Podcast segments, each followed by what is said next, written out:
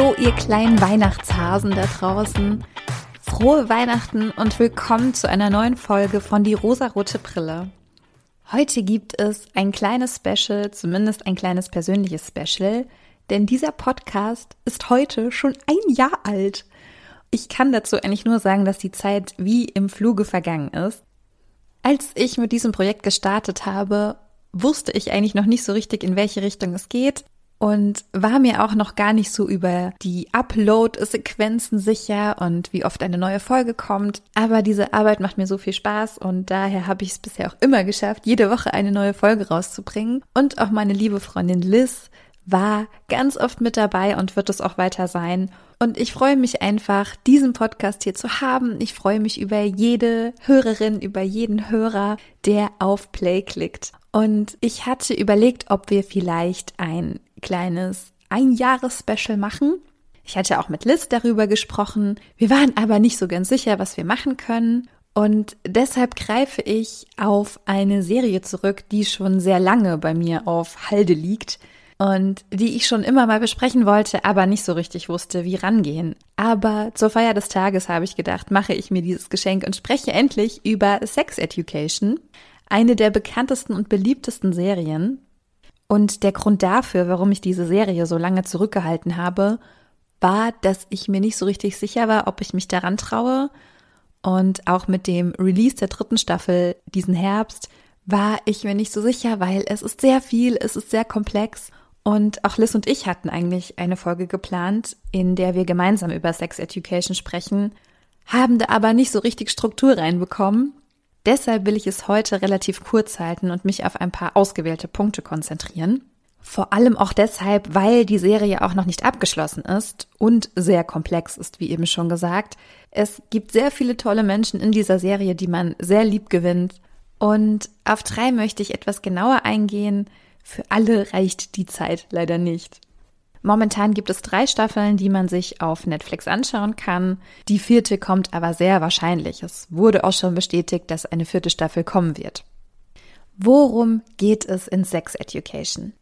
Die Geschichte, in die wir eingeführt werden, spielt in einer fiktiven Kleinstadt, und zwar in Moordale. Unser Protagonist ist der Teenager Otis. Er ist 16 Jahre alt und er schlägt sich nicht nur mit seiner eigenen Pubertät und seinem Heranwachsen rum, sondern auch mit seiner Mutter. Die ist nämlich Sexualtherapeutin, was in dem Alter natürlich super peinlich ist. Otis hat also eher unfreiwillig schon sehr viel Wissen über Sex und Intimität als seine MitschülerInnen. Und durch mehrere kleine Zufälle, ja, man kennt es, beginnt er, seine MitschülerInnen aufzuklären – und kleine Therapiestunden anzubieten, die sich immer um das Thema Sexualität drehen. Also man kann ihn anonym in der Schule treffen und gegen eine kleine Geldspende bekommt man dann Tipps von ihm. Da geht es um solche Sachen wie Orgasmus-Schwierigkeiten, Identität, sexuelle Vorlieben und so weiter. Also diese große Frage, die man sich in dem Alter stellt, ist das normal? Und Otis Tipps sind immer super. Er ist sehr einfühlsam und es geht immer um Consent und um Akzeptanz. Otis hat auch eine Komplizin, das ist Maeve. Sie organisiert seine Termine und sagt auch etwas von dem Geld ein, was sie einnehmen. So steigen wir in die Geschichte ein und lernen sehr viele weitere Charaktere kennen und auch lieben. Und natürlich geht es um Liebe und Beziehungen, aber es geht auch um Outing, es geht um Identität. Es werden sehr viele Themen angesprochen, die für Menschen in diesem Alter unfassbar große Relevanz haben. Und das ist, finde ich, unvergleichlich zu anderen Serien. Anderssein wird normalisiert, wenn man das so pauschal sagen kann, denn alle Farben des Regenbogens sind sichtbar, alle werden abgebildet, vor allem wenn es um Diversity, Sexualität, Fetische und so weiter geht. Also besonders für junge Menschen relevante Themen, die als ZuschauerInnen auch gerade selbst vielleicht in diesem Alter sind und sich genau diese Fragen stellen. Und in der Serie wird es, finde ich, sehr schön dargestellt, wie der Struggle ist, wenn man zum Beispiel eine nicht-binäre Person ist oder wenn man mit der Identität, von der man dachte, man hätte sie und man hätte sie für immer, wenn die sich ändert. Und auch wenn man auf Beziehungsprobleme trifft in diesem jungen Alter, man sieht aber auch Beziehungen der Eltern dieser Kinder und auch das ist sehr realitätsnah und lässt einen sehr tief reingehen und sehr mitfühlen.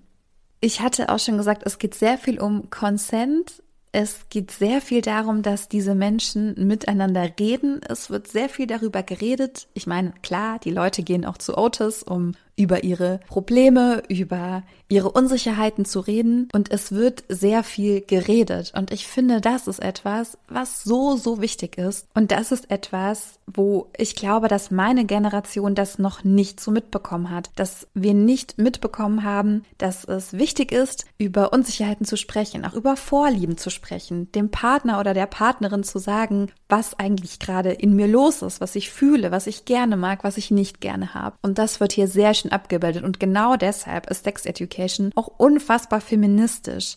Nicht nur, dass auch noch explizit feministische Themen in dieser ganzen Geschichte behandelt werden, sondern die Grundstimmung, der Grundbaustein dieser Serie ist Consent im sexuellen Kontext und das ist so, so wichtig und daher auch wirklich unvergleichlich zu anderen Serien. Das heißt, der Titel Sex Education heißt ja auf Deutsch Sexualkundeunterricht und das trifft hier wirklich komplett zu, denn auch wir als ZuschauerInnen werden aufgeklärt. Das einzige, was mir so ein bisschen sauer aufgestoßen ist, ist eigentlich nur eine Folge. Das ist die erste Folge der aktuellen dritten Staffel. Diese startet damit, dass man sieht, wie sehr viele Paare miteinander Sex haben und das hat mich sehr an diese, ja, an die Hollywood-Filme erinnert, dass dieser Sex dann irgendwie doch nicht so richtig echt ist, sondern sehr, sehr prüde. Also die Frauen haben immer ihre BHs an, ja immer. Man sieht nie Brüste. Es geht sehr, sehr viel um Penetration. Es wird nicht wirklich gezeigt, dass es ein Vorspiel gibt. Es gibt immerhin Kondome, okay, das muss man ihnen zugute halten. Es findet aber gerade in dieser Folge sehr viel Show statt, obwohl innerhalb der Serie sehr viel darüber gesprochen wird, dass Sex eben mehr als das ist, auch mehr als Penetration. Aber ja, es ist eben sehr Show und das ist sehr wahrscheinlich auch beabsichtigt, denn viele andere Szenen in dieser Serie sind auch sehr überspitzt erzählt und sehr lustig, ulkig und auch manchmal so ein bisschen trüber und sehr viel lustiger, als es die Realität manchmal kann. Also es ist wohl als stilistisches Mittel anzuerkennen und das ist für mich auch okay. Und klar, es ist doch eine Serie für junge Menschen, die da wahrscheinlich auch den echten, echten Sex mit Brustwarzen nicht zeigen darf. Sonst müsste die Serie wahrscheinlich ab 18 sein, denn wir wissen ja alle, weibliche Brustwarzen sind ganz doll gefährlich und müssen zensiert werden. Es gibt aber auch eine ganz besondere Stelle in der Serie, in der es nicht um diesen Showsex geht und man nicht diesen Showsex sieht, sondern es wird eine Begegnung gezeigt mit einem Menschen, der keinen able Body hat. Und das ist super spannend und super schön und super sinnlich. Das war für mich wirklich sehr realistisch und sehr warm und sehr nah dran an der Realität. Es gibt auch noch andere Darstellungen. Es sind Menschen unsicher darüber, wann und wie sie ihr erstes Mal haben und auch mit wem. Und das wird schon sehr, sehr emotional und sehr schön dargestellt. Also meine Kritik ist vielleicht, ja, das ist so das Einzige, was ich finden konnte, was mir so aufgefallen ist. Was ich ganz persönlich aber irgendwann sehr nervig fand an dieser ganzen Serie. Ein Plot der Serie ist, ob unser Protagonist Otis und seine große Traumfrau, sein Girl, was er anhimmelt, Maeve, ob sie zueinander finden oder nicht. Denn Otis ist verliebt, dann ist er es nicht mehr, dann ist es Maeve, dann sind sie es beide, aber dann kommt irgendwas dazwischen, dann ist es keiner mehr und ja, dann haben sie alle Probleme, sie finden zueinander oder irgendwie auch nicht. Es gibt noch andere Jungs, und gefühlt findet jeder Maeve gut. Also Maeve ist dieses klassische Cool Girl, die jeder gut findet. Sie selber weiß gar nicht, wie cool und wie toll und wie begehrenswert sie ist. Also es wird ein häufiger Filmtrope hier ganz klar bedient. Es gibt nämlich eine Situation, in der ein Junge, der auf Maeve steht, Otis um einen Rat bittet. Also Jackson geht zu Otis und sagt, oh, er will Maeve für sich gewinnen und er findet sie so toll. Und Otis findet Maeve ja eigentlich auch toll und rät ihm deshalb, ihr eine öffentliche Liebeserklärung zu machen, obwohl er weiß, dass sie das hasst. Also er macht das ganz bewusst, weil er weiß, dass sie das hasst. Otis will ihn also ganz bewusst reinlegen, weil er Maeve für sich haben will. Ja, es ist wieder, ne, der Konkurrenzkampf. Zwei Jungs kämpfen um das eine großartige, tolle Mädchen. Das Blöde ist allerdings, dass Otis Plan nicht aufgeht und Maeve und Jackson daraufhin zusammenkommen. Ja, doof gelaufen. Dieser ganze Erzählstrang um Otis und Maeve, der hat mich irgendwann schon ganz schön genervt, denn es geht ständig hin und her und diese beiden, die stehen im Fokus, obwohl es so viel tollere Charaktere gibt. Aber ich weiß auch, dass das so mein Ding, mein Problem ist. Das ist bei mir ganz oft so, dass mir irgendwann die Hauptcharaktere richtig doll auf die Nerven gehen und ich die einfach nicht mehr sehen will und die Sidekicks für mich sehr viel interessanter und sehr viel liebenswerter sind. Aber ich wollte euch ja drei Personen vorstellen, die ich persönlich ganz, ganz toll und ganz großartig finde. Und zwar ist es als erstes Eric. Eric ist Otis bester Freund. Er ist schwul und verheimlicht dies nicht. Zu Hause lebt er in einer traditionellen nigerianischen christlichen Familie und da ist Homosexualität ein sehr schwieriges Thema. Er ist aber ein ganz toller Freund für Otis. Er ist immer da, hat immer ein offenes Ohr. Eric ist sehr extrovertiert, hat allerdings auch schon stark unter Mobbing gelitten. Ich persönlich mag Eric sehr, sehr gerne. Gerade dieses extrovertierte und dieses offene und bunte ist genau das, was Eric für mich sehr, sehr sympathisch macht. Eric kommt auch im Laufe der Serie mit dem Rowdy der Schule zusammen und das ist Adam. Und ich glaube, Adam ist von sehr, sehr vielen ZuschauerInnen der absolute Liebling. Das auf jeden Fall zu Recht. Denn Adams Entwicklung in dieser ganzen Serie, die ist so wundervoll einfach.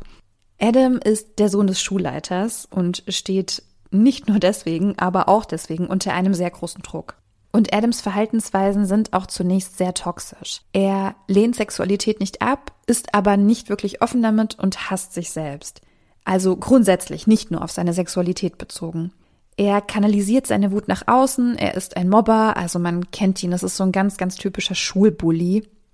Er mobbt nämlich vor allen Dingen Eric, denn für ihn ist er das Symbol eines Gegners, weil der sich nämlich nicht für seine Sexualität schämt. Also wirklich typisch toxisch männlich. Adam gerät sehr viel mit seinem Vater aneinander und seine Eltern trennen sich dann auch noch. Also da ist ganz, ganz viel Wut in dem Jungen. Seine Erscheinung ist groß, stark und maskulin, aber innerlich ist er ganz, ganz zart und traurig und niemand versteht ihn. Und das ist dann so der Moment, wo man ihn dann einfach ins Herz schließt und ihn ganz, ganz doll liebt. Sein Vater war ihm auch immer ein sehr, sehr schlechter Vater. Er ist auch so einer von der Fraktion echte Männer weinen nicht, stell dich mal nicht so an. Aber auch das wird in Staffel 3 aufgelöst, warum sein Vater sich so verhält, denn auch dessen Vater war sehr mies und gemein zu ihm und hat genau diese Sätze zu ihm gesagt. Er hatte also nie ein gesundes männliches Vorbild und konnte das aus diesem Grund auch nie für seinen eigenen Sohn sein. Aber das Tolle ist, er erkennt es, zwar spät, aber immerhin er erkennt es und er ändert auch etwas. Und er entschuldigt sich auch bei seinem Sohn. Also da sind bei mir alle Dämme gebrochen in diesem Moment. Dazu kommt dann nämlich auch noch, dass Adam merkt, dass er sich zu Männern hingezogen fühlt, also doch nicht hetero ist, wie es ja bei so vielen Kindern vorausgesetzt wird und es auch genau bei ihm so war. Und nachdem er Eric sehr lange für seine Homosexualität gemobbt hat, ist er es nun selbst und verliebt sich auch in Eric. Und diese ganze Transformation ist wirklich schön, weil ja, sie erwärmt einfach unsere Herzen. Also wer da nicht weint, ist selber schuld. Adam arbeitet viel an sich und man sieht auch, wie er struggelt und zweifelt und immer noch Probleme hat, aber er findet echte Freunde. Er ist dann sehr gut mit Ola befreundet. Er hört auf seine Gefühle, er kann diese dann auch äußern und das muss er auch ganz oft üben und er schafft das auch nicht beim ersten Mal und das ist irgendwie richtig, richtig cute. Und nun zu meinem allerliebsten Lieblingscharakter. Das ist Amy. Amy ist die beste Freundin von Maeve und Amy ist sehr liebenswert, weil sie so ein bisschen naiv ist und so ein bisschen freakig ist, aber sie ist wirklich eine ganz bezaubernde Person. Sie hat zum Beispiel mit ihrem Freund ein Bindungstier. Das ist eine Ziege, die sie auch mit in die Schule nehmen. Es ist wirklich unfassbar süß. Amy backt auch Vulva-Cupcakes, nachdem sie entdeckt hat, dass Vulven unterschiedlich aussehen können und alle wunderschön sind. Und Amy passiert leider auch etwas richtig Schlimmes und da würde ich jetzt einmal eine Triggerwarnung aussprechen und euch bitten, einen Blick in die Folgenbeschreibung zu werfen, denn dort werde ich euch den Timecode markieren, indem ich jetzt darüber spreche und dann könnt ihr wieder einsteigen, sobald das vorbei ist. Also schaut einfach in die Beschreibung. Amy wird im Bus sexuell belästigt. Sie fährt Bus und irgendein fremder Mann, den sie nicht kennt, reibt sich an ihr und das traumatisiert sie so stark, dass sie nie mehr Bus fahren will und auch richtig Ängste entwickelt. Und es gibt eine sehr schöne, empowernde Szene, in der ihre Freundinnen ihr helfen und sie unterstützen und sie bestärken. Und ich glaube, Maeve ist es auch, die ihr rät, mit Otis Mutter zu sprechen, denn die ist ja Sexualtherapeutin. Amy hat aber genau durch diesen Vorfall Probleme, sich ihrem Freund zu öffnen und intim mit ihm zu werden. Das hat sie also wirklich sehr stark traumatisiert. Und das alles nur wegen so einem blöden, beschissenen Typen im Bus. Aber auch das ist ein Thema, was sehr viele Frauen betrifft, denn leider, leider ist es immer noch so, dass sexuelle Belästigung, und dazu zählt ja nicht nur das, was Amy widerfahren ist, sondern auch Catcalling und so weiter, das wird so normalisiert und das scheint kein Problem zu sein. Und trotzdem ist es das für so, so viele Frauen, denn es betrifft uns alle. Wir alle haben das schon erlebt. Aber Amys Umgang damit ist wirklich richtig gut und authentisch. Diesen Weg, dass sie damit Probleme hat und diesen Weg, dass sie das auch wieder heilen kann. Das ist eben nicht schnell, schnell. Ich überwinde das alles ganz easy peasy, sondern es dauert und diese Zeit, die bekommt man mit und die nimmt man wahr. Und das ist dann für einen selber, glaube ich, auch sehr schön, weil man sieht, ja, es braucht Zeit und je größer das Trauma für einen persönlich ist, desto mehr Zeit braucht man, aber das ist okay. Es gibt noch ganz viele weitere tolle Menschen in dieser Serie. Und wahrscheinlich kennt ihr die Serie auch alle, denn sie ist unfassbar beliebt und ich finde zu Recht. Ich kann sie euch sehr ans Herz legen, sehr empfehlen, wenn ihr sie nicht eh schon gesehen habt. Jetzt würde mich interessieren, wer denn so eure Lieblinge der Serie sind. Das könnt ihr mir sehr gerne schreiben. Ihr könnt mir auch gerne Anregungen und Feedback schreiben, da würde ich mich sehr freuen. Und dann bleibt mir nicht mehr viel zu sagen, außer Frohe Weihnachten, ihr Lieben. Ich hoffe, es geht euch gut. Ich hoffe, ihr seid gesund und munter. Und wenn nicht, ist auch okay. Ich finde diesen Spruch aus dem Drinis Podcast einfach immer passend. Habt ein paar wunder, wunderschöne Feiertage. Ich hoffe, eine ruhige Zeit. Wenn ihr auch an den Feiertagen berufstätig seid, hoffe ich, dass ihr irgendwann diese Ruhe ein bisschen nachholen könnt, euch ein bisschen entspannen könnt. Das ist nämlich ganz, ganz wichtig. Ich freue mich schon auf nächste Woche. Da kommt dann die letzte Folge im Jahr 2021. Danach können wir dann alle fresh wieder ins neue Jahr starten. Habt eine wunderschöne Zeit. Lasst es euch gut gehen. Bis nächste Woche. Merry Christmas.